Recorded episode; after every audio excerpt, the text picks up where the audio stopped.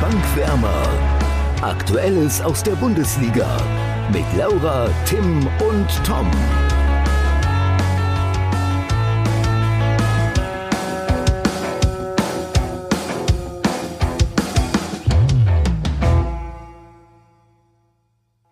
Bayern ist schon Meister und Dortmund kämpft nur um die Europa League. Und das hatten wir uns mit Sicherheit anders vorgestellt, oder? Naja, schon. Hattet ihr nicht beide Dortmund auch als Meisterkandidaten?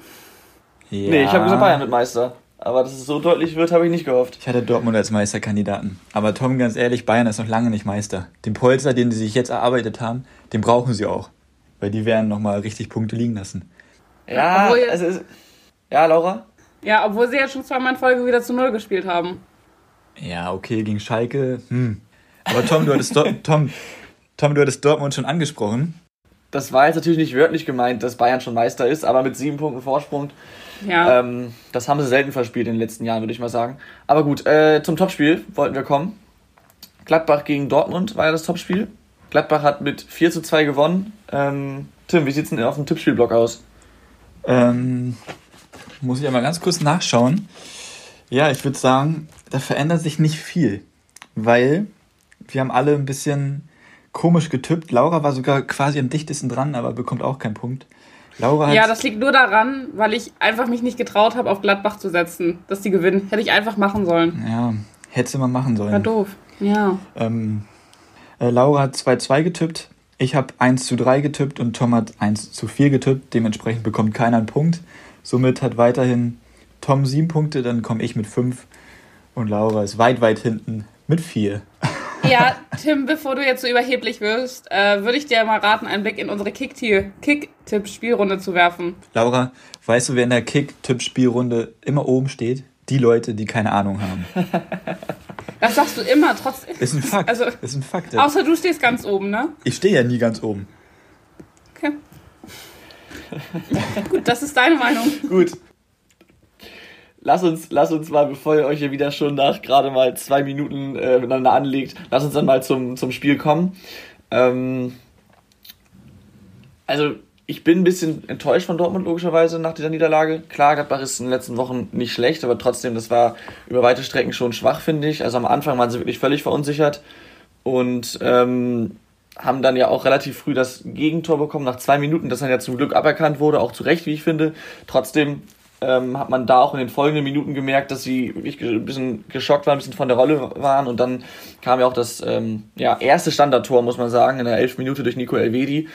Und ähm, es sah für mich schon so ein bisschen nach einem sehr, sehr bitteren Spiel für Dortmund aus. Sind dann ja aber durch zwei, vor allem das zweite, sehr schön herausgespielte Tore äh, sogar in Führung gegangen. Und ähm, da hatte ich das Gefühl, okay, jetzt sind sie drin, drin in der Partie und jetzt holen sie es auch nach Hause. Aber ähm, die vermeintliche Sicherheit, die sie durch diese zwei Tore bekommen haben, war dann nach vier Minuten wieder futsch, als sie das nächste Standardtor äh, bekommen. Und dann stand es ja auch zur Halbzeit 2 zu 2. Ähm, dann auch die zweite Halbzeit startet Dortmund wieder schlecht. Nach, äh, ich glaube, gerade mal vier Minuten, ja genau, 49. Minute das Tor von Benzebaini. Da muss man sagen, schöner Schuss, hat er schick gemacht, aber den musst du verteidigen. Also erstmal rennt Brandt da wie ein Wilder dran vorbei und dann hat Dortmund da schon noch ein paar Spieler im Strafraum, die theoretisch in Schusslinie stehen. Und der geht so hinten ins lange Eck aus dem Winkel. Das darf man mal verteidigen als BVB, finde ich. Und ähm, ja, nach, danach hat halt Dortmund gedrückt, wurde ja zwischendurch mal gefährlich, aber so richtig, äh, richtiger Sturmlauf war es dann auch nicht, finde ich. Und Gladbach hat auf Konter gelauert und dann schließlich wieder durch einen Standardtreffer ähm, das 4 zu 2 gemacht, die Entscheidung. Und äh, ja, bitter für den BVB, dass sie halt natürlich durch drei Standards dieses Spiel verlieren, aber das war einfach ihre Schwäche. Beim einen Tor, wo Elvedi abstaubt, da geht kein Dortmunder Verteidiger nach dem Schuss noch Richtung eigenes Tor, um, falls Böke den Ball abtropfen lässt, das Ding irgendwie zu klären. Und so ist natürlich ein leichtes Spiel für Elvedi.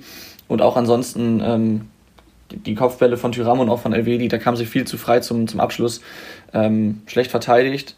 Und man muss sich da vielleicht schon fragen, ob der Trainerwechsel vielleicht doch falsch war. Also das ist eine vage These. Ich würde dir bei fast allem bis zum Ende zustimmen. Und am Anfang würde ich auch noch einen kleinen Unterschied machen. Ich war überhaupt nicht enttäuscht von Dortmund. Ich fand, ähm, also erstmal waren es die ersten, die, die ersten 15 Minuten waren das beste Gladbach-Spiel, was ich gesehen habe. Also da muss man mal sagen, Gladbach hat das einfach bärenstark gemacht. Ich glaube, Dortmund hat damit auch nicht gerechnet. Die wurden einfach komplett überrannt. Äh, also wirklich taktisch richtig, richtig gut eingestellt auch. Das Tor sehe ich ein bisschen anders, dass das zu Recht aberkannt wurde. Ähm, die Gladbacher haben die sich da auch beschwert. Ich sehe es nicht so, dass es eine klare Fehlentscheidung ist. Ich sehe nicht so, dass sich da der Videoschiri einschalten muss. Bellingham lässt sich da schon sehr, sehr früh fallen, so wie es bei diesen Aktionen immer ist. Ich weiß. Aber so ähnlich war es ja auch mit Manuel Neuer als das eine Tor, als wir darüber diskutiert haben, als er da umgezogen wurde. Deswegen, wenn man diese. Ja, aber das war noch eine andere Situation. Ja, ich weiß. Ich. Aber ich, ich, ich hätte, ich finde, das war keine klare Fehlentscheidung eigentlich. Aber dann ist äh, Gladbach ja trotzdem verdienterweise in Führung gegangen. Was ich aber richtig gut fand von Dortmund, war, dass die das nicht so gemacht haben wie gegen Leverkusen. Als sie dann hinten lagen, haben sie erstmal daran zu knabbern gehabt. Und das war oft so bei Dortmund. Und jetzt hatten sie aber eine richtig gute Reaktion gezeigt und dann auch mal wieder, finde ich, seit Leipzig, seit der zweiten Halbzeit in Leipzig, eine der besten Leistungen gezeigt und auch sowas von verdient wieder in Führung gegangen. Und klar, dann bekommst du wieder ein Standardgegentor kurz vor der Pause. Ist ärgerlich, vor allem psychologisch ist das natürlich kritisch. Ähm, aber ja, und, und ähm, ich fand das ganz treffend, was, ich glaube, Reus hat das gesagt im Interview nach dem Spiel, nach dem Eckballtor von Tyram, da wurde er gefragt, ob sie das nicht besser verteidigen können ja, also man kann Standards immer besser verteidigen, aber man muss Tyram auch einfach mal loben, weil der steht in der Luft. Also der ist unfassbar ja, weit oben und Emre Can, der haut da oder versucht da auch alles reinzuhauen schon. Schafft es nicht, reicht es nicht. Also das, das Tor von Elvedi musst du besser verteidigen, ja. Aber das Eckballtor von Tyram, das war auch einfach eine richtig, richtig gute Aktion, finde ich. Und ich war richtig überrascht von Gladbach und habe mich super gefreut für Gladbach. Also das muss man echt mal so sagen. Äh, dass sie diese Qualität haben, war ja schon vor der Saison eigentlich bekannt, also dass sie so gut spielen können. Ich finde es halt schade, dass sie es jetzt die ganze Rückrunde eigentlich nie geschafft haben, wirklich mal komplett auf den Platz zu bringen. Hinrunde. Deswegen, Hinrunde, ja, danke. äh, aber ich hoffe, dass sie es jetzt in der Rückrunde auf den Platz bringen. Ja. Ja, ja, die letzten vier, fünf Spiele haben sie, glaube ich, alle gewonnen. Aber ja, Entschuldigung, Tom, ja, aber du wolltest noch was sagen? Genau, also ja, Dortmund hat zwischendurch gut gemacht, Tim, also was du jetzt gerade meintest, aber ich finde generell, dass die gezeigte Leistung innerhalb des Spiels viel zu wechselhaft war. Und die, die Szene, wo du sagst, keine klare Fehlentscheidung, wo das Tor zählen sollte, könnte, wie auch immer, in der zweiten Minute, ich finde schon, dass Hofmann da sehr, sehr energisch in den Gegner reingeht, sowohl mit Oberkörper als auch mit dem Bein unten und dann am Ende halt den Ball bekommt. Und ich meine, wenn du halt von schräg hinten so, so war das zumindest, glaube ich, so getroffen wirst, ja, dann genau. fällst du halt, dann und dann verlierst du halt dadurch den Ball. Und klar, es ist kein böses Einsteigen, aber es war in dem, dem Moment ausschlaggebend. Naja, aber Bellingham fällt schon, sobald er den leichten Körperkontakt spürt. Er lässt sich direkt fallen, so wie man das oft in dieser Situation macht, ja. Und mhm. wenn man es pfeift, ist es auch richtig, aber er hat es ja nicht gepfiffen. Er hat die Situation zu Ende ja. laufen lassen, ein Tor entsteht daraus und dann greift der Videoschiri ein. Damit tue ich es mir nur schwer, weißt du? Das ist, wenn der ja. Schiri, das, ist das ewige Dilemma mit der klaren Fehlentscheidung beim VAR. Genau, ja. aber wenn der Schiri gleich pfeifen würde und sagen würde, faul, sagt kein Mensch was. Auch die Gladbacher nicht. Okay. Aber dadurch, dass sich der Videoschiri einschaltet, nachdem das Tor fällt und alle da zwei Minuten schon am Anstoßpunkt standen, kann ich es halt nachvollziehen, dass sich da vielleicht der eine oder andere fragt, hm. Ja, das stimmt, das stimmt. Das ist halt, das ist halt unglücklich, ne? Aber gut. Wollen wir noch ein bisschen weiter auf die Champions League Plätze gucken? Da ist ja einiges passiert. Erstmal hat auch Leipzig gepatzt bei dem 3 zu 2 in Mainz. Ähm, sicherlich für alle überraschend. Wie habt ihr es gesehen? Äh, muss ich jetzt gar ich habe das Spiel gar nicht so richtig verfolgt. Ich finde es halt einfach nur super ärgerlich für Leipzig. Weil das ist ja eigentlich ein Spiel, wo du auf jeden Fall mit drei Punkten rausgehen musst. Und es ist jetzt auch schon ähm, das zweite in Folge, dass sie verlieren. Und das ist halt einfach super ärgerlich. Ja, also ich habe so das Gefühl, sie werden langsam auf den Boden der Tatsachen zurückgeholt. Weil es war jetzt schon mehrere Spiele über, und das habe ich beim letzten Mal schon gesagt, wenn du ins Spiel nicht reinkommst gegen eine Mannschaft, die echt gut verteidigt, was Mainz einfach gut gemacht hat, ähm, dann musst du auch versuchen, über andere Dinge ins Spiel reinzukommen, über die Körperlichkeit und auch einfach eine andere Ausstrahlung zu haben. Und das gelingt Leipzig überhaupt nicht in letzter Zeit, finde ich. Und ja, ich finde auch dafür, das habe ich vor der Saison schon gesagt, dass sie vorne einfach zu wenig Optionen haben. Sie haben das gut gelöst mit Forsberg und Paulsen und so. Das haben sie spielerisch alles richtig, richtig gut gemacht. Aber wenn du halt gegen einen tiefstehenden Gegner wie Main spielst, dann brauchst du auch nochmal einen richtigen Stürmer, sage ich jetzt mal. Klar ist Paulsen das, aber nicht immer auf diesem Top-Niveau. Und der Sirlot, der, ja, der spielt irgendwie keine richtige Rolle und ist, also findet sich nicht so wirklich zurecht. Und keine Ahnung, also ich würde, Ja, also für mich sind sie so auf jeden Fall kein Meisterschaftskandidat. Wenn du gegen Mainz 3-2 verlierst, aber Mainz hat halt auch eine richtig geschlossene Mannschaftsleistung auf den Platz gebracht und die Tore auch so ein bisschen erzwungen. Waren jetzt nicht schön herausgespielt, aber ähm, darum geht es auch nicht im Abstiegskampf. Ja, ja, ich wollte gerade sagen, ähm, also erstmal Leipzig, ich finde, man merkt jetzt auch, was du sagst, dass sie halt eben Werner und Schick abgegeben haben und damit also mit Werner natürlich den Top-Stürmer und auch mit Schicken einen guten Stürmer, der war letztes Jahr auch sehr, sehr stark bei Leipzig. Und das merkst du jetzt wahrscheinlich über die Überdauer, dass du es halt dann spielerisch nicht alles lösen kannst, dass du manchmal auch diesen Knipser vorne brauchst und Pausen ist ein guter Stürmer, aber ist nicht dieser Knipser. Und Sörlot ähm, sowieso nicht bisher. Und auf der anderen Seite, was du auch gesagt hast, muss man Mainz auch einfach loben, die es ja, defensiv gut gemacht haben, als Team verteidigt haben. Gegen Leipzig kannst du auch nicht alles verhindern, aber haben es trotzdem schon sehr, sehr gut gemacht. Und klar, sie machen zwei Standardtore. Das ist natürlich immer so eine gewisse Glückssache, wenn man so will. Aber ich finde schon, dass das eine Tor schön herausgespielt war, nämlich das 3 zu 2, wo da Costa den Sprint anlegt, dann vorbei an Halstenberg spielt, glaube ich, und außen rumrennt und dann den Ball noch reinpasst.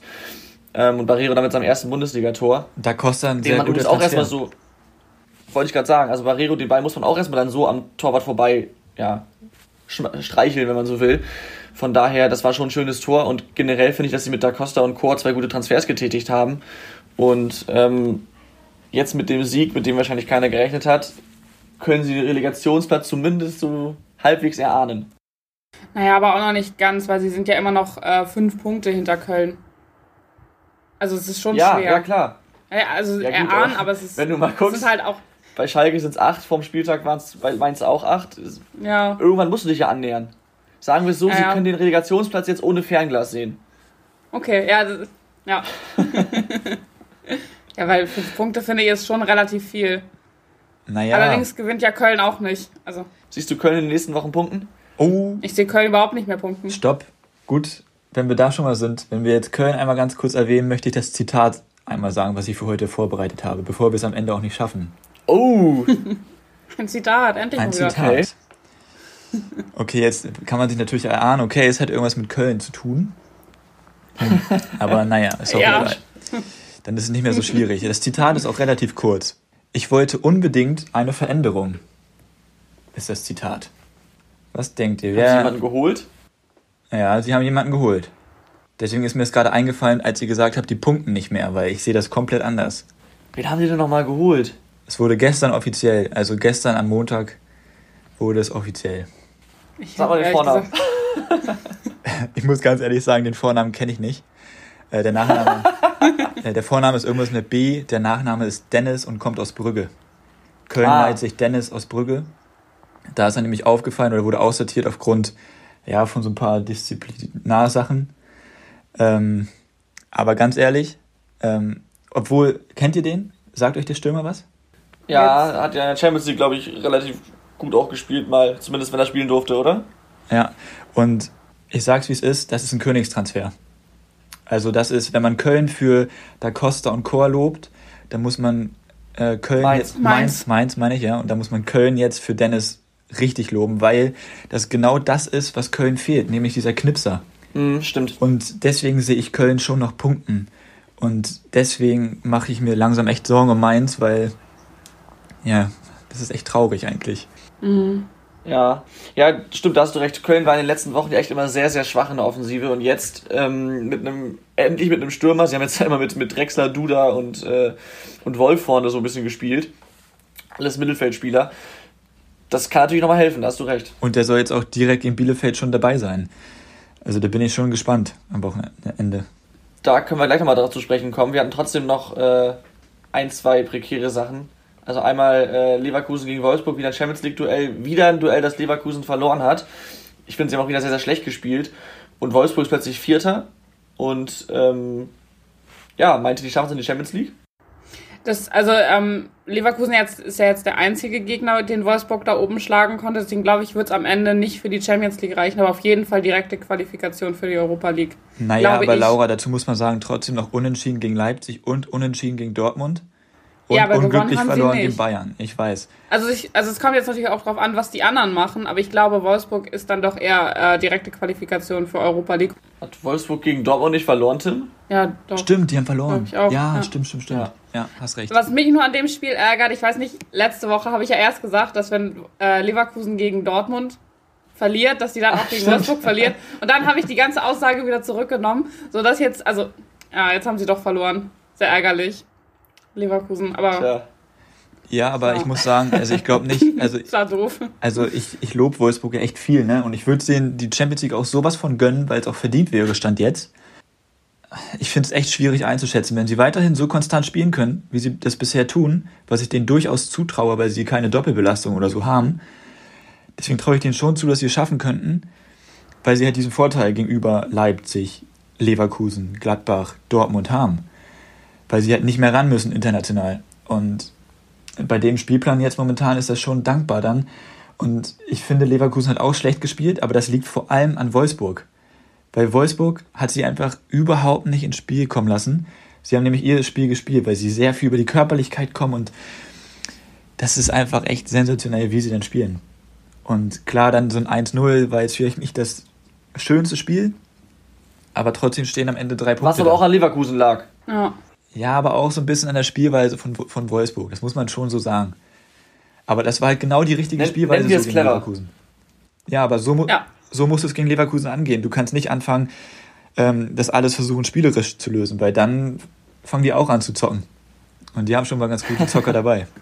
Äh, was man bei Wolfsburg auch sagen muss, wenn jetzt, ich meine, Leverkusen jetzt vielleicht doch noch einbricht, so wie Tim das ja die ganze Zeit schon sagt und auch Dortmund weiter so inkonstant spielt, dann hat Wolfsburg natürlich auch eine Chance äh, auf Champions League, weil da dann einfach auch nicht so viele sind. Also, aber wenn halt Leverkusen sich jetzt wieder besser fängt und auch Dortmund, dann sehe ich es halt schon schwerer für ähm, Wolfsburg. Und Gladbach. Und Ich Gladbach. wollte gerade ja. sagen, Gladbach kommt jetzt halt auch nochmal. Gladbach wird noch Meister, ich sag's euch. Ja, ja. Nee, bei mir schmeckt gerade aktuell, äh, aktuell überhaupt gar nicht, dass äh, natürlich einmal Bayern Erster ist, aber auch, dass mit Leipzig, Leverkusen und Wolfsburg drei, wenn man es böse sagen will, Kommerzclubs oben stehen. Äh, da hätte ich schon gerne noch Gladbach oder Dortmund mit dabei. Geil wäre natürlich auch Frankfurt, die in den letzten Wochen auch absolut stark oder zumindest ergebnisstark sind und auch gut spielen oftmals. Aber das werden sie über, über Dauer nicht durchhalten können. Trotzdem, äh, ich hoffe, dass die Tabelle da noch ein bisschen durcheinander gewürfelt wird. Aber wir haben ja noch fast eine ganze Rückrunde Ich finde das jetzt nicht. Ich finde das nicht so schlimm, dass das jetzt Kommerzclubs sind. Also das finde ich Alleine, ein bisschen. alleine dieser Begriff Kommerzclubs, ne? Ich Ja. hasse es. Ich hasse es. Ich finde das jetzt. Ich hab's doch so gesagt, wenn man es so sagen will. Ich hab's extra abgeschwächt. Ja, aber mich stört das. Also Ich sehe einfach nicht, lieber Gladbach und Dortmund oben. Ja, ganz ehrlich, ich sehe lieber die Mannschaften weiter oben, die besser Fußball spielen. Und Stand jetzt sind es halt die Mannschaften. Naja, Gladbach hat's auch gezeigt, dass sie es können. Wenn sie in Fahrt kommen, sind sie genauso gut oder besser. Dortmund Klar. hat auch schon in manchen Spielen überragend gespielt. Die müssen es halt nur dauerhaft auf die Platte bringen. Und wenn sie das machen, sind sie die bessere Mannschaft und dann sind sie oben. Das ist das, was ich will. Aber klar, die Besseren sollen gewinnen, bla bla bla. Ja, ja, ja, ich weiß. Und ich kann auch alle Fußballromantiker verstehen, dass sie halt sagen, dass die Traditionsmannschaften da oben hingehören. Das macht auch ein zu großes Fass auf. Ich mag die Traditionsmannschaften ja auch lieber. Aber ich finde, man muss auch einfach die Arbeit von den anderen jetzt echt anerkennen. So. Also die machen schon. Das auf jeden also Fall. Vor allem das Wolfsburg, ist keine Frage. Ich finde, Wolfsburg hat sich echt gefangen und macht das echt richtig gut. Und Leverkusen kann ich persönlich überhaupt nicht ab, wie man vielleicht mal gemerkt hat. Aber ähm, ja, Also ohne jetzt hier ein großes Fass aufzumachen äh, zu wollen und eine große Grundsatzdiskussion anzufangen. Aber ich finde mittlerweile, also natürlich ist es geiler, solche Clubs wie Union Berlin oder auch Freiburg zu haben, die halt nicht, also keinen großen Sponsor haben. Ähm, aber ich finde, eigentlich ist es mittlerweile fast egal. Also nicht ganz egal, aber eigentlich sollte man da nicht mehr so drauf gucken, finde ich. Weil die haben im Grunde, die haben alle Geldgeber hinter. Also, Es wird auch, es wird ja auch immer mehr werden. Also wie gesagt, das, das macht ein zu großes Fass auf. Eine Sache, da müssen wir noch drüber sprechen. Die Hertha hat Labadia und auch Preetz rausgeschmissen nach der 1 zu 4 Niederlage gegen Werder. Yes. Und ähm, im Vorfeld des Spiels gab es ja schon eine Demo der Fans. Da waren so 200 bis 300 Fans wohl vom Stadion. Und da war der Grundtenor eher, Labadia soll bleiben und Preetz soll rausgeschmissen werden, weil in den letzten Jahren etliche Trainer verschlissen hat, dann auch jetzt Transfers immer wieder getätigt hat, die jetzt nicht so wirklich eingeschlagen haben, beziehungsweise in dieser Saison hat er viele Topspieler geholt mit dem Geld, aber als Mannschaft spielen die bisher auch nicht wirklich. Und jetzt muss aber halt eben auch Labadia und nicht nur Preetz gehen. Dada übernimmt und ähm, vorübergehend äh, übernimmt Sportdirektor Arne Friedrich die Kaderplanung. Wie seht ihr die Entwicklung da in Berlin? Ich habe da eine ganz klare Meinung zu. Also erstmal bin ich ein großer Bruno Labbadia-Fan. Trotzdem ist es richtig, dass er raus ist. Ähm, ich habe gelesen, er ist ja knapp vor einem Jahr geholt worden, als sie auch in Abstiegsgefahr waren. Hat er dann zwei Spiele gewonnen, sechs Punkte geholt und hat sie erstmal so aus dieser Zone herausgeführt. Wenn man jetzt aber die Tabellensituation vergleicht von der Hertha vor einem Jahr, hat, haben sie sich um zwei Punkte verschlechtert. Und das ist für einen Trainer ein Armutszeugnis, weil es heißt, spielerisch nichts entwickelt und punktetechnisch sowieso nicht. So, dass Preetz gehen muss, finde ich schade, ähm, weil ich finde, dass er, klar, er hat den Kader zusammengestellt und ich, viele Menschen sehen ihn sehr, sehr kritisch, aber ohne ihn wäre dieser Investor gar nicht erst da. Das muss man auch nochmal im Hinterkopf haben. Also er hat das aufgebaut, was da, also diese, diese, diese Aufbruchsstimmung, die da entstanden ist, die ist dank Preetz da. So. Na klar, es ist alles nicht so ganz glücklich gelaufen. Ähm, ja, so, der nächste große Fehler, den sie machen, finde ich, ist in meinen Augen, dass sie Dardai holen. Dardai und dann auch noch einen Vertrag bis 2022 geben. So, das finde ich falsch, weil erstmal Dardai gefeuert wurde, weil er die Mannschaft fußballerisch nicht entwickelt hat. So, das war ein Fakt. Und jetzt geben sie ihm wieder einen Vertrag. Das, damit, finde ich, macht sich ein Verein, ich will jetzt nicht sagen lächerlich, aber schon so ein bisschen zur Witzfigur. Und das darf man als HSV-Fan schon sagen. So, ähm, aber andererseits kann ich es auch nachvollziehen, weil es genau das Richtige ist, was sie jetzt in der Situation brauchen, weil er erstmal eine Mannschaft formen muss. Und das kann er machen. Das kann er wie kein anderer. Und das ist jetzt auch erstmal oberste Priorität. Deswegen finde ich aber komisch, dass sie ihm gleich bis zum Ende der Saison halt den Vertrag gegeben haben. Ähm, halt dann hoffe ich, dass halt 2022 Ralf Rangnick kommt und den kompletten Laden da, Laden da einmal aufräumt. Du meinst, dass sie Dardai den Vertrag nicht nur bis zum Ende der aktuellen Saison gegeben haben, ne? Mhm, genau. Ja, okay, gut, okay. Ähm, ja, also was du sagst, Dardai, das stimmt, da hat die Entwicklung irgendwann stagniert, aber trotzdem hat er die Mannschaft anfangs geformt und dann auch entwickelt. Und das ist jetzt wichtig. Deswegen finde ich den, die, das ist auf jeden Fall gut, dass sie ihn holen. Bis 2022 sehe ich auch kritisch, wobei er die Härte auch schon mal auf Platz 6 und auf Platz 7 geführt hat. Von daher scheint es ja zu können, er kennt den Verein und vielleicht schafft es ja, wie du auch schon gesagt hast, eine Mannschaft zu formen. Trotzdem bis 2022 kann ich verstehen, dass du das kritisch siehst. Ist aber auch die Frage, ob er überhaupt das gemacht hätte bis Ende der Saison. Wenn da der da so ähm, hart geblieben ist und meinte, nee, ich brauche mehr Zeit, um hier was aufzubauen. Und die Hertha hatte keinen adäquaten Ersatz. Vielleicht mussten sie dann dieses Risiko, wenn man so will, eingehen. Und was du sagst, dass, ich, dass der Labadia rausschmiss unausweichlich war, ja, da hast du leider recht. Ich finde aber, dass man ihn und auch die Hertha loben muss für das Spiel gegen Werder. Das klingt jetzt blöd nach einer 1 zu 4 Niederlage. Aber sie haben ähm, nie aufgesteckt, nach dem 0-2 nicht aufgesteckt, nach dem 1 zu 3 nicht aufgesteckt, nach dem 1 zu 4 nicht aufgesteckt, haben immer weiter versucht, sich Chancen herauszuspielen und sind am Ende an einem gut haltenden Pavlenka, aber auch an sich selbst gescheitert. Wenn ich mal gucke, Kunja frei vom Tor muss nur überlegen auf Piontek, macht es nicht und ähm, das wäre, glaube ich, das 2 zu 2 gewesen zu dem Zeitpunkt. Also extrem wichtig, das extrem wichtiger Zeitpunkt. Und äh, ja, bei Kunja versagen die Nerven oder er hat die Übersicht nicht, keine Ahnung. Oder er macht eine Ego-Tour, was ja bei Hertha anscheinend ein Problem ist. Auch der Elfmeter von Kunja war extrem schwach geschossen.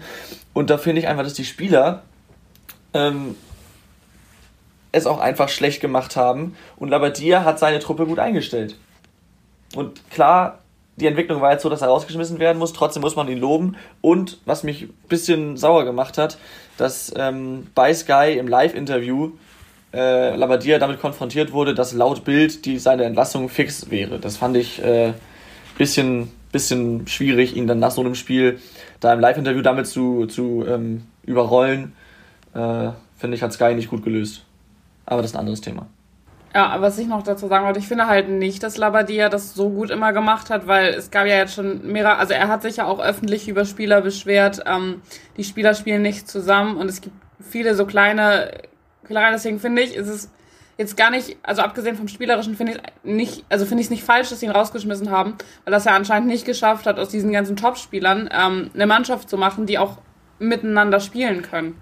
Das, das ist, ist aber auch eine Frage der Mannschaftszusammenstellung, der Kaderplanung. Ja, ja, klar. Deswegen Michael ist ja Preetz auch raus. Aber Labadia hat halt auch, also stattdessen, also er hat, ich finde, was er halt falsch gemacht hat, ist, dass er die Spieler öffentlich immer noch kritisiert hat, was halt nicht dazu führt, dass da so, also dass er jetzt ganz härter eine Einheit geworden ist, sondern es hat sich irgendwie immer so ein bisschen zerbröselt, finde ich. Ja, aber öffentliche Spielerkritik, also man muss natürlich den Spieler kennen. Bei manchen Spielern hilft das vielleicht. Mhm. Und du weißt ja auch nicht, ob Labadia nicht vorher schon fünfmal Sekunde gesagt hat, Junge, streng dich an.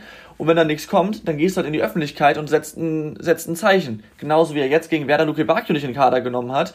Auch klar, es hatte sportliche Gründe, aber es ist im Prinzip auch ein, ein Zeichen setzen. Und das ist dann vielleicht auch richtig vom Trainer. Wir wissen nicht, wie viel wurde da intern schon besprochen. Und dann ist es halt auch in, in, in, in, in der, im Interesse der Spieler, sich zu bessern. Ja, aber ich finde, es gibt immer Spieler, bei denen du das machen kannst und bei welchen, bei denen du es nicht machen kannst. Und ich finde, Kunja wirkt wie einer, der nimmt einem das, glaube ich, übel. Ich finde, bei Kunja sollte Also man hatte ich das so das machen. Gefühl. Ich glaube, Kunja ist jemand, der braucht den öffentlichen Druck. Und ich glaube, das war auch nicht Ja. so schlimm.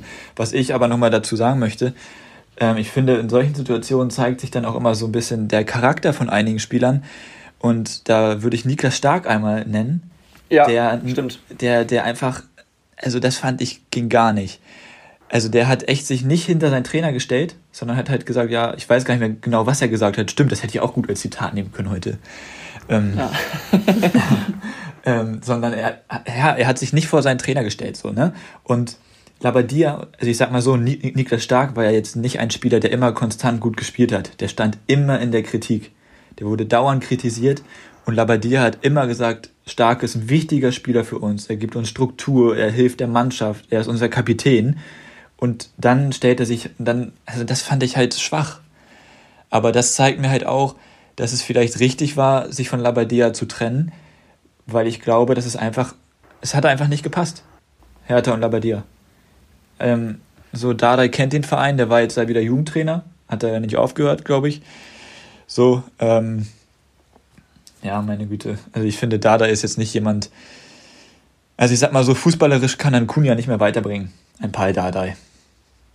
Und ich, ich bezweifle auch, was die ganzen Gendusi dazu sagt und so weiter und so fort, dass sie jetzt wieder den Jugendtrainer hochholen und bis 2022 einen Vertrag geben. Aber das ist ein anderes Thema.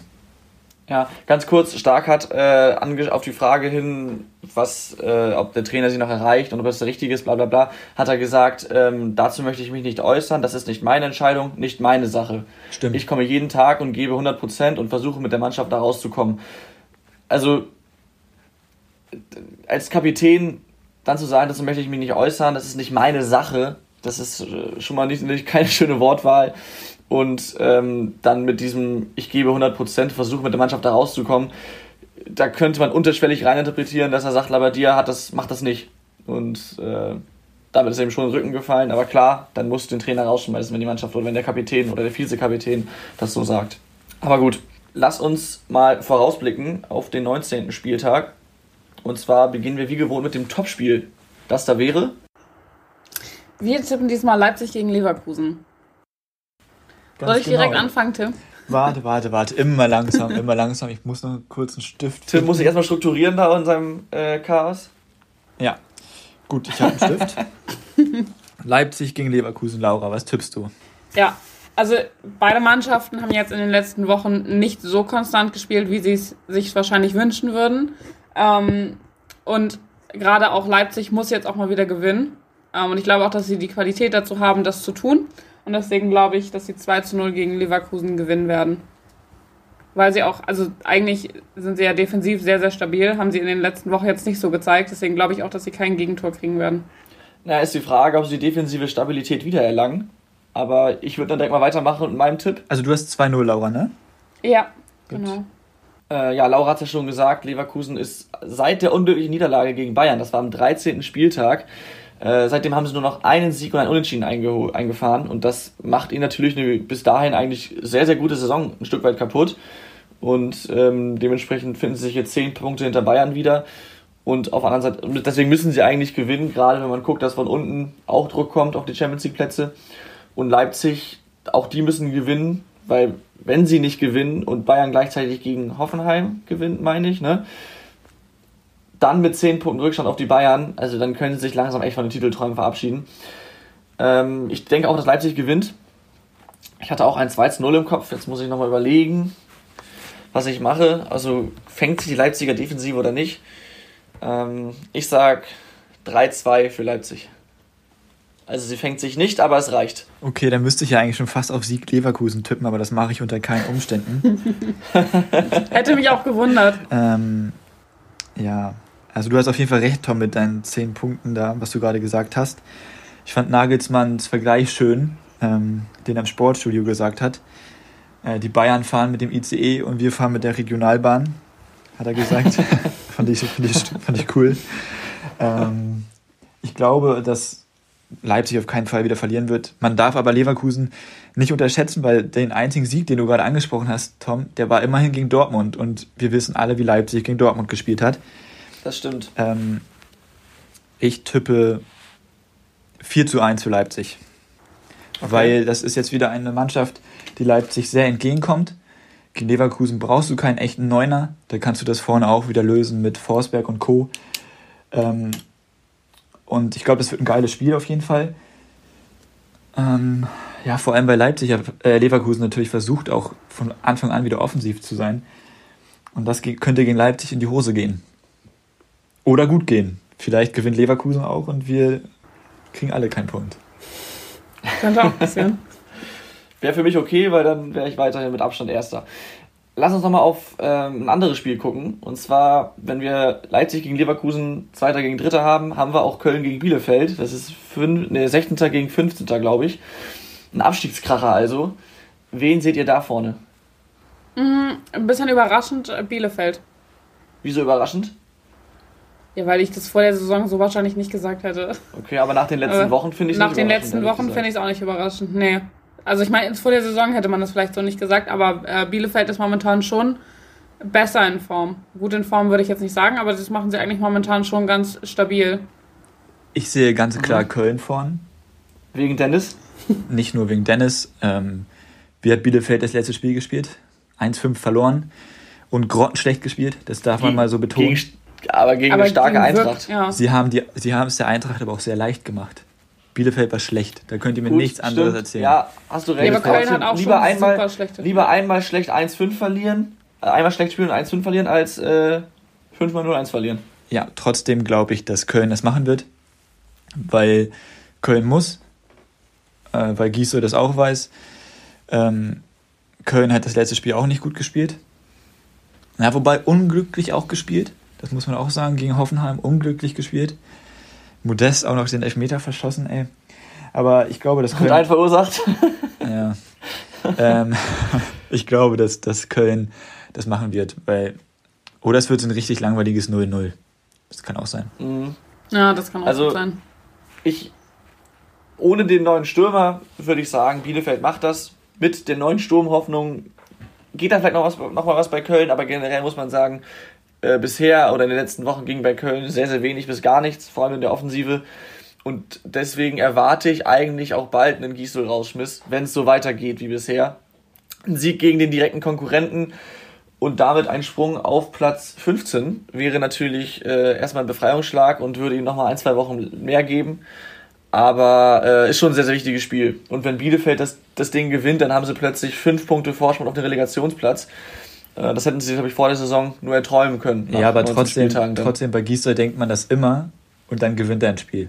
Das war gegen Schalke so. Ja. Und ähm, ich hätte auch ohne den neuen Stürmer, ich weiß ja nicht, ob der gleich von Anfang an spielt, ich hätte auch ohne den neuen Stürmer gesagt, dass sie das gegen Bielefeld machen werden. Weil es kommt, ja, ich, ich finde Bielefeld super unangenehm. Wo spielen die, wisst ihr das? In Köln oder in Bielefeld? In Köln hoffentlich. Die spielen äh, in, in, Köln. Köln glaube ich, ja. Okay, das ist immer schon mal gut. So. Also ich glaube, Köln macht das, ganz klar. Okay. Man muss auch sagen, also äh, egal wer gewinnt, die können Hertha richtig mit reinziehen nach unten mit, wenn äh, Hertha verliert am Wochenende. Weil Arminia ist ja punktgleich mit Hertha und wenn die gewinnen und äh, äh Hertha nicht, dann wird es auch richtig kritisch wieder in Berlin. Stimmt, Hertha spielt in Frankfurt, dass die aktuell stark sind, müssen wir keinem erzählen. Und ganz kurz nochmal zurück zum Thema Hertha. Glaubt ihr da an den Trainereffekt? Unabhängig jetzt von Dada, glaubt ihr da einfach dran? Ich glaube nicht. Ich glaube, wie schon, also ich, ich habe wirklich das Gefühl, ähm, dass die nicht miteinander spielen, sondern auch teilweise so ein bisschen gegeneinander. Auch wenn sie das gegen äh, Bremen dann im, am Ende doch noch einigermaßen gut gemacht haben, dass sie halt noch versucht haben mitzuspielen. Aber es sind einfach ganz viele Szenen, wo ich das Gefühl habe, dass sie nicht miteinander spielen. Und deswegen glaube ich, haben sie gegen Frankfurt keine Chance. Es kommt darauf an. Unabhängig du, vom Trainer. Es kommt darauf an, wie du den Trainereffekt definierst. Definierst du den über drei Punkte? Ja, oder zumindest mal ein Unentschieden. ich glaube dann, dass da ein Trainereffekt zu sehen sein wird. Okay. Weil ich glaube, dass gerade gegen, gegen Frankfurt, ähm, Dardai ist einfach so ein Moraltrainer, finde ich. So sehe ich den einfach. Und ich glaube, der hat jetzt die Woche über Zeit gehabt. Und ich glaube, dass er da was auf den Platz bringen wird. Ja, ob es am Ende, also es wird auf jeden Fall ein knappes Spiel. Ähm, ob es am Ende jetzt für einen Punkt reicht, sei dahingestellt, weil wenn man dann noch einen Jovic von der Bank bringen kann als Frankfurt, ist es natürlich ja. schon echt Qualität. Aber mal abwarten ja, also du sagst, Dada ist Moraltrainer. Ich finde nochmal, die Moral hat gegen Werder auf jeden Fall gestimmt. Sie haben gekämpft, aber das, was Laura sagt, teilweise eben zu eigensinnig. Und in Berlin muss man jetzt eine Mannschaft formen und innerhalb von ein paar Tagen kannst du keine Mannschaft formen. Von daher, spielerisch können die es, kämpfen können sie auch, zumindest haben sie es gegen Werder gezeigt und jetzt unter dem neuen Trainer werden sie sich auch beweisen wollen, aber das war für mich nicht das Problem. Und deswegen glaube ich nicht an den Trainereffekt, zumal Frankfurt so stark ist und Jovic von der Bank bringt. Wobei natürlich auch sein kann, wenn äh, Hütter jetzt Jovic und Silva zusammenspielen lässt, dass, ähm, also dass er ein bisschen umstellt, Macht dass das dann natürlich, denke ich auch nicht, aber das könnte ein Fehler sein, es zu machen, weil du eben mit Silva und Jovic zwei grandiose Stürmer hast. Und wenn du beide bringen willst, dann äh, ja, kann das das Spiel natürlich ein bisschen verändern. Aber gut, werden wir sehen. Äh, lass uns mal ganz schnell zu den Rubriken kommen.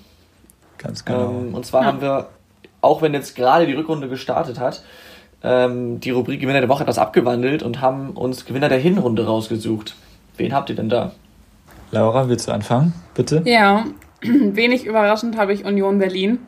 Ich finde, die sind einfach der absolute Gewinner der Hinrunde, auch wenn jetzt die letzten Spiele nicht mehr ganz so erfolgreich waren. Ähm, aber sie sind jetzt mit 28 Punkten auf Platz 8 und das übertrifft halt bei weitem die ähm, hier die Erwartungen vor der Saison, sondern eigentlich war ja die Erwartung eher, dass äh, Union Berlin auf jeden Fall auch was mit dem Abstiegskampf zu tun hat. Haben sie jetzt gar nicht und ich glaube, werden sie auch nicht mehr bekommen und deswegen sind sie für mich der Gewinner der Hinrunde, weil der, also der Fußball macht auch echt richtig Spaß zum Zugucken, finde ich. Also das ist echt richtig guter Fußball, den sie teilweise spielen. Äh, mit richtig und das auch noch ohne Kruse. Ja, ja, Von dem sie anfangs Kruse. abhängig zu sein schienen. Ja, aber sind sie überhaupt nicht. Also auch Becker, ich finde, das sind richtig, richtig gute Spieler, die auch als Mannschaft richtig gut zusammen funktionieren. Deswegen mein Gewinner der Hinrunde. Der Big City Club. Okay. Ne? Tim? Ähm, ach so, ja, ich habe auf jeden Fall nicht Union Berlin. Ich habe drei Spieler. Ich mache es kurz. Okay. Andrej Kramaric, jetzt auch offiziell bester kroatischer Torschütze der Bundesliga-Geschichte. Und das trotz einem Ivica Olic zum Beispiel und trotz seiner Corona-Erkrankung. Das möchte ich auch nochmal damit einschieben. Deswegen für mich ein Gewinner der Hinrunde. Jonas Hofmann, auch ein Gewinner der Hinrunde. Ähm, so wichtig wie nie für Borussia Mönchengladbach und für mich auch Pflicht, den mit zur EM zu nehmen. Das sind so die beiden etwas niedriger gestellten und jetzt kommt der richtige Gewinner der Hinrunde. Der Spieler, dem ich auch am allerliebsten zugucke beim Fußballspielen momentan, kommt auch aus Gladbach, Florian Neuhaus weil ja. er einfach mhm, ja. ähm, Leistungsträger jetzt ist bei Borussia Mönchengladbach, wirklich von allen in den Himmel gelobt wird, vielleicht mit Marco Rose zusammen äh, nach Dortmund geht im Sommer, äh, wurde jetzt auch schon geschrieben. Das wäre interessant, ähm, das wäre, würde ich gar nicht mal so schlimm finden. Also wenn Rose sowieso geht, kann er Neuhaus auch mitnehmen. ähm, aber wenn er bleibt, sollte er natürlich auch bleiben, gar keine Frage ähm, ja, an dem führt kein Weg vorbei. Also wie der Fußball spielt, auch gegen Dortmund, also bärenstark. Also es macht einfach Spaß. Ja. ja. Sehr gut. Wenn man bei Spielern ist, ich habe überlegt, nehme ich Spieler, nehme ich, nehme ich Vereine. Ich habe mich jetzt nur für oder überwiegend für Vereine entschieden. Bei Spielern muss man sagen, was bemerkenswert ist, die Top 3 Vorlagengeber sind alles Bayern-Spieler. Ähm, schmeckt mir nicht, deswegen habe ich sie auch nicht als Gewinner, muss man aber leider erwähnen. Ich habe als Gewinner einmal den VfB Stuttgart und vor allem Trainer Pellegrino Matarazzo. Aber man darf nicht vergessen, dass sie Aufsteiger sind und sie spielen eine richtig starke Saison, belegen soliden zehnten Platz und wenn sie jetzt in den letzten Spielen nicht abgebaut hätten, dann wären sie nah dran an Europa League Plätzen und ähm, das muss man auf jeden Fall ja, loben. Zumal sie das nicht irgendwie glücklich oder hässlich machen, sondern eine tolle Spielweise mit offensivem Ansatz. Das macht richtig Spaß und sie sind Zweikampfbiester. Sie sind nämlich das zweikampfstärkste Saison, äh, Team mit, zwei, äh, mit 2094 gewonnenen Zweikämpfen und ähm, dabei muss man darf man nicht vergessen, dass sie nicht irgendwie eine Tretertruppe sind, die immer hart reingehen und deswegen auch viele Zweikämpfe haben, sondern sie sind einfach sehr, sehr gut eingestellt und immer sehr, sehr heiß. Von daher, ähm, das äh, einfach ja, gut von Pellegrino Matarazzo. Und wenn man Stichwort Zweikampfbiest hat, muss man Wataru Endo nehmen. Der ist nämlich mit seinen 1,78 Meter und einem eher schmächtigen Körper der beste Zweikämpfer der Liga. Und ähm, der macht das richtig gut, ist ein wichtiger Faktor beim VfB und entwickelt sich auch richtig gut. Würde mich nicht wundern, wenn da am Ende der Saison ein paar Interessenten auf den VfB zukommen. Das wäre mein Gewinner. Wie man noch nennen kann, sorry, eine Sache noch. Äh, der Verein VfL Wolfsburg belegen einen starken vierten Platz. Ich denke mal, alle haben damit gerechnet. Europa League ist auf jeden Fall drin, aber Champions League wird bei den Vereinen, die dann noch mit dabei sind, eng. Und wir erinnern uns zurück, vor ein paar Wochen hatten wir noch die Diskussion um Oliver Glasner, weil die Transferforderungen ähm, ausgesprochen hat öffentlich und das hat Schmatke gar nicht geschmeckt. Da war sogar kurz eine Entlassung äh, ein Thema und ob das jetzt vielleicht sich schlecht auf die Mannschaft auswirkt. Und äh, das Thema ist jetzt vollkommen vergessen. Die konzentrieren sich nur aufs Sportliche und machen das richtig ja. gut. Bei Wolfsburg finde ich, da wollte ich als erstes anstatt Kramaric noch ähm, Lacroix nehmen, den Innenverteidiger. Ich finde, mhm. der steht so ein bisschen stellvertretend Stimmt. für den Erfolg auch, weil der spielt so solide und damit hätte ich nicht gerechnet. Vor allem, weil sein erstes Spiel im DFB-Pokal so super schlecht und unglücklich war. Aber genau. Äh, ja. Stimmt, das, das ist, äh, spiegelt das sehr gut wieder. Ich denke auch. Beispiel. So, die Zitate hatten wir schon, deswegen als letzte Rubrik, wie gewohnt, die Schätzfragen, Laura. ja, ähm, wir haben ja oh jetzt nein, schon viel über Hertha heute. Oh. äh, ja, du bist heute dran mit Verlieren, Tim. Mhm. Ähm, ja, letztes habe ich verloren, aber egal. Ja, ähm, wir haben jetzt schon viel über die Hertha gesprochen und ich habe gedacht, ich äh, mache mal ein paar Fragen zum Thema Hertha. Jetzt gar nicht zu der aktuellen Saison, sondern so ein paar witzige Fakten über die Hertha. Allein das Wort, witzige so, Fakten. Oh. Ja, ja. Das ist schon äh, ganz schwer zu schätzen. Ja, in dem Moment, wo ich das Wort witzig gesagt habe, habe ich es äh, bereut. Naja, ähm, also, Hertha BSC hält nämlich den Zuschauerrekord in der Bundesliga ähm, aus der Saison neun, also 69, 70 gegen Köln. Wie viele Zuschauer waren damals im Stadion? Tom fängt an. naja, also Dortmund passen ja über 80.000 rein. Wie viel waren das? 88.000? Egal. Ähm, du meinst Zuschauerrekord in einem Spiel? Mhm dann muss es ja das Olympiastadion irgendwann mal mehr Zuschauer gefasst haben, logischerweise, als es, als es in welchem Jahr, Park, In welchem Jahr war das? Kannst du das nochmal wieder In der Saison 1969, 1970. Okay, ich habe, glaube ich, eine Antwort. Sag ich, sag ich 92.500. Mhm. Ich sag 100, ich sag 100.000. Ja, Tom hat leider gewonnen. Ich yes. bin mir gerade nicht, wo du das gerade gesagt hast mit äh, Dortmund, ich hoffe, das ist immer noch der Zuschauerrekord, aber es sind, äh, was ich mir, was ich rausgesucht habe, sind es 88.075. Also wahrscheinlich. Ja, das kann aber sein, dass es ein bisschen mehr als Dortmund ist. Müsste ich jetzt ja. auch nachgucken. Ich, hab, ich hatte gehofft, ich hatte gehofft, dass es mal irgendwie was Illegales gab 1969, dass dann irgendwie, keine Ahnung, 100.000 Leute mal da waren. ja, alles klar, Tim. So, äh, so als neue zweite Frage, bitte. Ja, wir waren. Ja. Ähm, Anne Friedrich ist ja jetzt auch zurück bei der Hertha als Sportdirektor. Ich möchte gerne von euch wissen, wie viele Spiele er gemacht hat in der Bundesliga und damit für Hertha, bevor Rudi Völler ihn in die Nationalmannschaft berufen hat. Was? Bevor? Was ist das ja. denn für eine Frage? Also Laura, sorry, das ist eine Scheißfrage. Das ist, das ist, ihr kennt ja die Antwort Aber, noch gar nicht. Ey, Tim, ich musste widersprechen. Wenn die Rubrik Schätzfragen heißt, ist es ideal, weil das kannst du nur schätzen, da kannst du nichts wissen. Oh, und ich muss auch noch anfangen. Bevor er zur Nationalmannschaft berufen wurde, wie ja. viele Spiele er für ja. die Hertha gemacht hat. Ja, und damit in der Bundesliga, ja. Das scheint ja ein witziger Fakt zu sein. Also waren es noch nicht so viele. Oder sehr, sehr viele. Eins von beidem. Nee, nee, nee, nee. Der hat früh, der hat früh in der Nationalmannschaft dann gespielt. Weißt du noch, welches Jahr das war? Nee, das habe ich mir leider nicht aufgeschrieben. Das habe ich auch gerade schon überlegt, aber ich habe es mir nicht aufgeschrieben. Also entweder kann man sich jetzt hier echt blamieren, ne? Also Tom, bitte lache mich nicht aus, okay? Ich habe auch keine Ahnung. Laura, du darfst auch nicht lachen. Mhm, ich lache nicht. Es waren 31 Spiele, die er bestritten hat für die Hertha. Das wären ja gar nicht mal so mega wenig. Ich meine, das wäre eine gute Saison. Also, also oh, oh, darf ich vielleicht doch nochmal ändern? Nee. Nee. Jetzt ist die Frage, ich, hab, ich, dachte, ich dachte halt erst, dass Tim eine ziemlich niedrige Zahl sagt, dann dachte ich, okay, ich gehe Risiko, vielleicht wurde er auch erst spät nominiert, ich sage eine hohe Zahl. Jetzt mit 31 ist natürlich gefährlich, was Hohes zu mhm. sagen. Mhm. Aber gut, ich sag dann einfach mal, also ich glaube, es sind mehr, aber um nicht zu hohes Risiko einzugehen, sage ich 50. Damit hat Tim gewonnen. Es waren ah. nämlich genau Das es waren zwei Spiele. Er hat zwei Spiele in der Bundesliga Shit. gemacht und Echt? ist dann schon zur Nationalmannschaft. Das finde ich echt, also Krass. Richtig krass. Vielleicht war er einfach Ja, Not an war klar, dass es wenig oder viel sind. Warum Tim dann 31 sagt, weiß ich auch nicht. Vielleicht war es eine kleine Aber gut. versteckte Botschaft. Ja, ähm, genau. Nächste Frage. Otto Rehage ist äh, Rekordhalter als also Spiele in der Bundesliga als Spieler und als Trainer. Und die Zeit, die ich habe, ist aus der Saison 2011, 2012. Also alles insgesamt bis gerechnet. dahin Trainer und so Spieler. Ja, Bis als Trainer 2011. und als Spieler. Ja, ja, Tom, 2012. Tom ja. du fängst an. Boah, das ist asozial. Also Entschuldigung, aber das ist echt, das ist eine so eklige Frage. ja, aber das sind mal Ähm. Schätzfragen. Das müsst ihr schätzen. Wie viele Spiele, ne? Ja, 600. Keine Ja. Ahnung. Kann ganz weit weg sein, kann, kann genau richtig sein, ich weiß es nicht. Ich sag 700.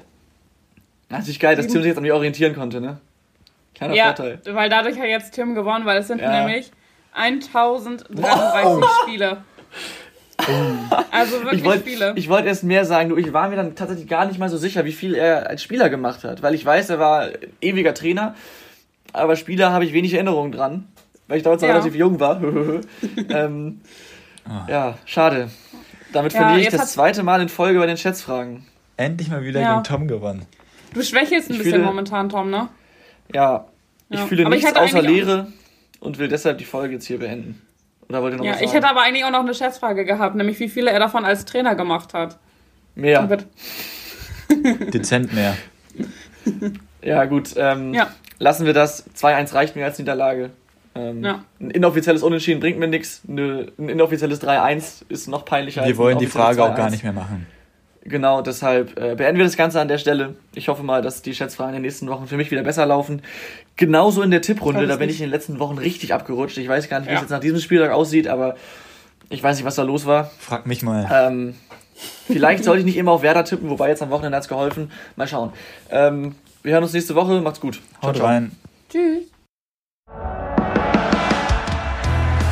Die Bankwärmer. Aktuelles aus der Bundesliga. Mit Laura, Tim und Tom.